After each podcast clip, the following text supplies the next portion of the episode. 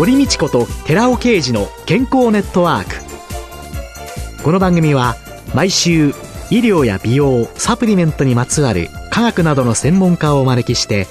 私たちの健康のために役に立つお話を伺う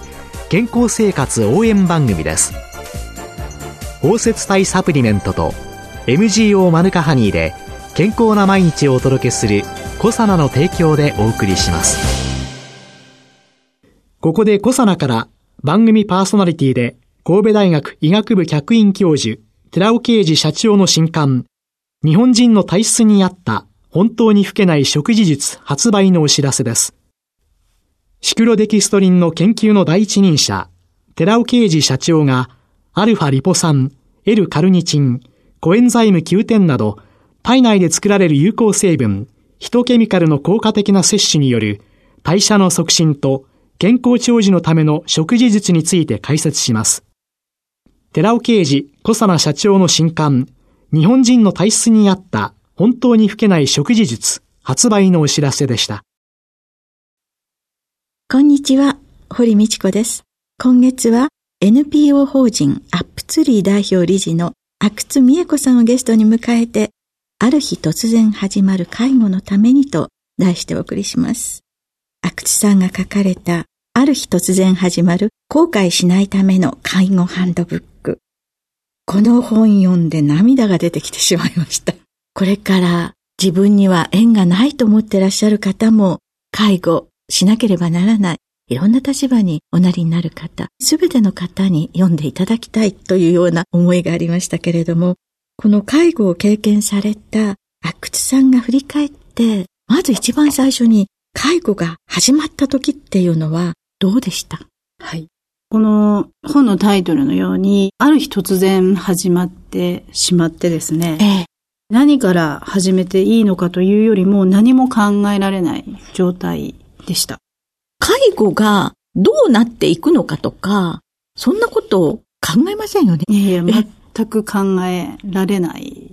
ですよね、そういった経験というか、近くにそういった身内がですね、亡くなった経験がなかったので、死というものが自分にはないものだというふうに思い込んでいたっていう方が大きくて、うん、なのでなかなかそういった状況を受け入れられないっていうのが最初の状況でした。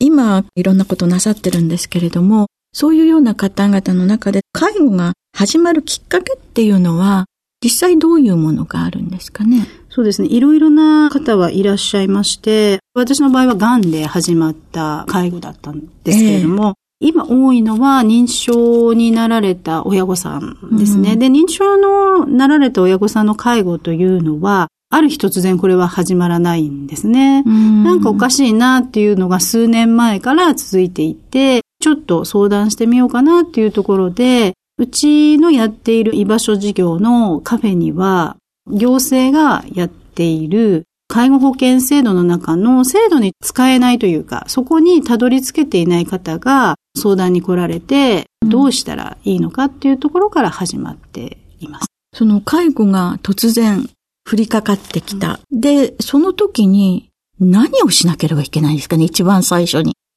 この本を出した理由も一つありまして、最初の介護の混乱の時っていうのが、知識と情報がないものですから、ある日突然介護が始まったり、始まりそうの前に、事前の、例えば社会保障制度、何が使えるんだろうかというのは、うん、お近くの自治体とかに行ってですね、聞くっていう機会もあってもいいのかなというふうに思います。いろんな介護サービスたくさんあるんだけれども、うん、自分から申請したり、自分から言いに行かない限り、こういうものありますよ、なんて、教えてくれませんもんね。そうなんです。実はそこで皆さん1回目に戸惑っていて、どこに行ったらいいんだろうというところから始まっているので、そこを知る機会ですね。始まる以前にそれを知った上で、まずは自治体に相談に行くっていう感じですね。で、いろんなところで相談を受けてくれるんだろうと思うんですけれども、はい、どういう窓口があるんですか？そうですね。で、自治体によって介護福祉課ですとか、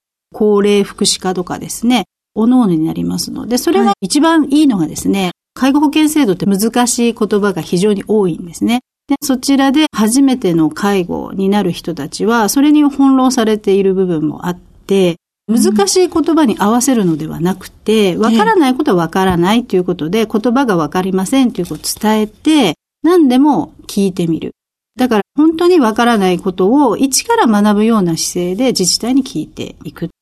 わからないことは本当にわからないではっきり伝えないと、分かってるものだと思って伝えてきますので、えー、で分からなくて当たり前だっていうことを思って自治体に聞いてみる。聞く。そうです。知らなくて当たり前が、これが介護なので、うんえー、はい、それでいいと思います。はい。実際には介護にはどのようなサービスや制度や窓口なんかがあるんですか？いわゆる介護で言うと一番今言われてるのは介護保険制度ですよね。はい。はい、で、一番最初に相談に行くところが、地域包括支援センターと言われるところになるんですけども、はい、ここはですね、自分が心配、親が心配ですとか、はい、配偶者が心配な時に、はい、何も申請もしないで相談に行ける場所というふうに思っていただければと思います。まだ介護保険とかそういうのも申請しなくても何もしなくても、地域包括支援センターであれば、はい、そこに、はい。で、地域包括支援センターというのは、大体どういう自治体によってまた違うんですけれども、だいたい中学校区に一つあるというふうに言われていますので、えー、お近くの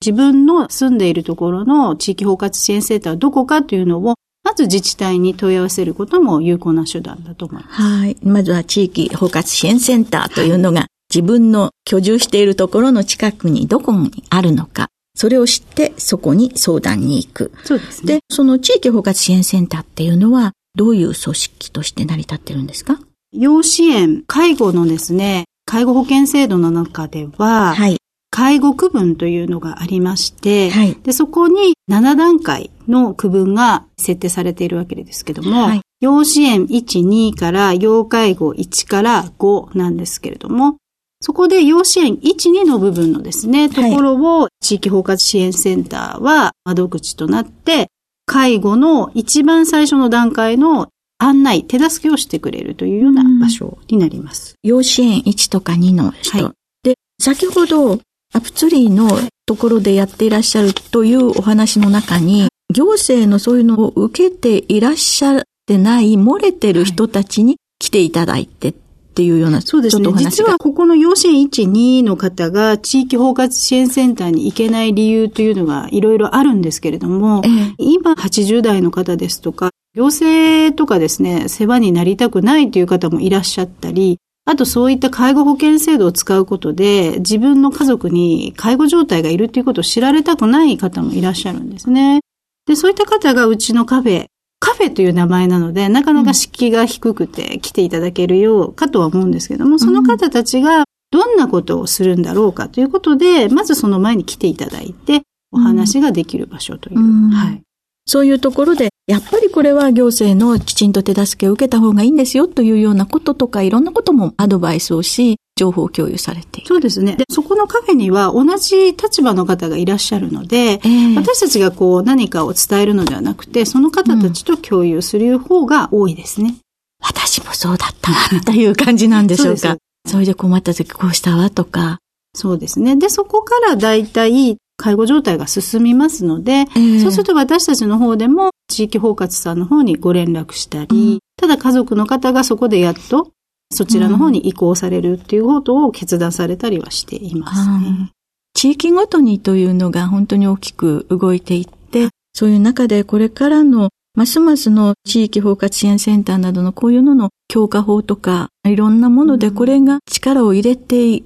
く国の方向性であるということは、これはもう間違いない。そうですね。介護保険制度の財源が今先細りになっていて、地域包括ケアシステムというのを国の施策で出しています。それは何かというと、国だけのレベルではなくて、地域で支え合う仕組みを自治体レベルで作っていってはどうかという内容ではあるんですけれども、で、そこでそこに国の予算もついているので、先ほど言った地域包括支援センターがそこの窓口となって、いろいろなモデルを作ったり今しています。そういう意味では、介護とかっていうのは進んでいくばっかりじゃなくって、予防であったりだとか、進まないようにするための行動とか、いろんなものもどうやって活用していくかっていうのもありますものね。高齢者が高齢者で支え合うというような仕組みも言われていたりとかですね、そういった中での地域でのコミュニティという場所を作ったり、どうやってそれを継続してできるなどろうかということで、ホカツさんは地域のいろいろな皆さんが個人的に立ち上げられているような場所を訪ねていったりとか、うん、それをたくさん集めて、地域の高齢者の方たちに発信をしたりということを今やってらっしゃいます。そうするとまずは介護予防というのも大切ということですよね。で、そういう中でケアマネージャーというのを聞くわけですけれども、はい、このケアマネージャーというのは実際どのような方たちと捉えたらよろしいんでしょうか、ケアマネージャーさんというのは、要介護1という先ほど言った介護区分の中で認定されますとですね、はい、ケアプランというものを立てて、介護保険制度のものを使って、いかに介護をしていくかという在宅でですね、はいはい、これ在宅でやられるのがケアマネージャーさんのケアプランになるんですけれども。在宅ですね。はい、これは在宅になります。はい。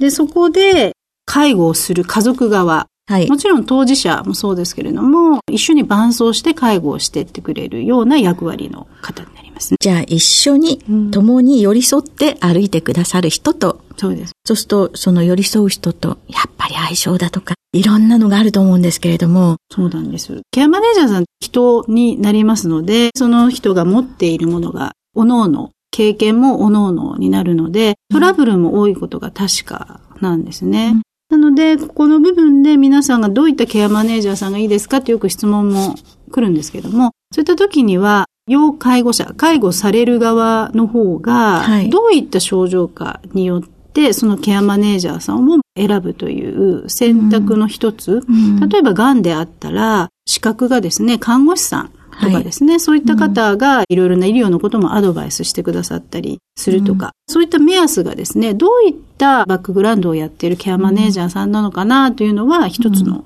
寄り添える目安になると思います。で、要介護になり、介護が必要になった時に、ケアマネージャーの方にケアプランを立ててもらうとか、それはどこにどういうふうに行くとつながるんですか、ね、先ほど言った地域包括支援センターさんに行ってですね、介護保険を申請すると、まあ、介護認定がおります。そうなってくると、居宅介護事業所ですとか、そういったところから、ケアマネージャーさんのリストが。リストが来るんですね。はい、で、そこから、ここがでも問題なんですけども、なかなかそのリストを見て選ぶことは難しいかとも、はい、まあ皆さん思うんで当たり前ですけども、ただそこを介護経験者がどこかにいたら、そういった方に聞くのも一つの手段だと思いますし、でそこでお願いしていくという。そういう意味では、はい、そういうのを気楽に話し合うことのできるカフェがあると。はい、そうですね。近くにカフェそれもそうですけれども、うん、介護経験者って大体多分いらっしゃると思うんですね。えー、そういった方に聞くのは一番の早道かなというふうにも思います。じゃあ、ご近所さんの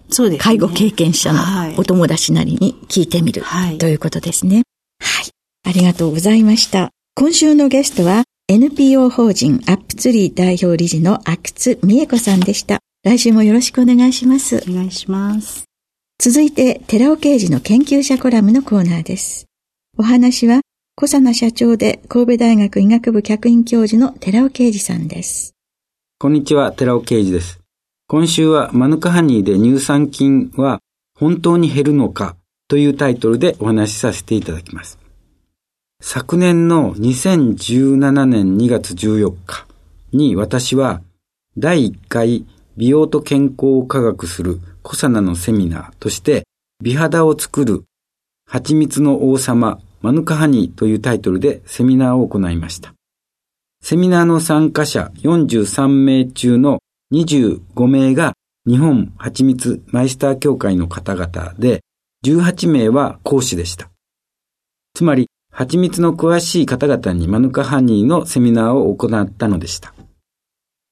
セミナー終了後は懇親会で育人科の講師の先生から同じ質問を受けました。寺尾先生のスライドの中に、マヌカハニーで乳酸菌やビフィズ菌などの善玉菌は増殖すると話がありましたが、昨年のテレビ番組でマヌカハニーをヨーグルトに入れると、乳酸菌は半分以上減ると言っていたのですが、どちらが正しいのですか？との質問です。質問に対する私の見解です。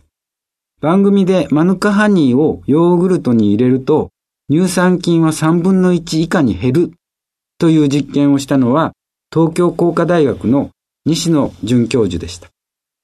そこで私の会社でマヌカハニー関連の研究を行っている研究員が西野准教授に検討条件を問い合わせました。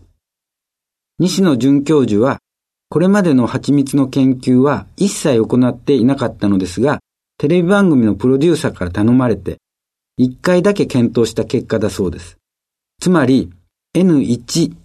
の試験です。ちなみに、私の取り上げた論文のマヌカハニによる乳酸菌の増殖を確認した試験は N24、つまり24回検討して、その平均値から乳酸菌はマヌカハニによって増殖するという結果を出しています。西野准教授の検討は乳酸菌が増殖する環境において乳酸菌を摂取して37度で2日間培養して評価しています。乳酸菌摂取のみで培養した場合には乳酸菌数は3500万個 1ml あたりとなりましたが、乳酸菌摂取に加えてマヌカハニーを 1g 10ml あたり添加した場合には1100万個となったということです。この結果によって3分の1以下になってしまったとしています。ここでマヌカハニーの中に含まれる抗菌成分であるメチルグリオキサールの含有量を西野准教授に聞きましたところ、テレビ番組のスタッフからもらったマヌカハニーを使用したため、メチルグリオキサールレベルがどのようなグレードのマヌカハニーであるかは知らないで、この実験を行ったとのことでした。つまり、抗菌成分の濃度を知らないで、抗菌試験を行ったとのことです。そこで、次回は、私がセミナーで取り上げたマヌカハニーによる抗菌試験の増殖作用について、ビトロの試験とビボの試験の2つをお話しさせていただきます。お話は小佐奈社長で神戸大学医学部客員教授の寺尾啓二さんでした。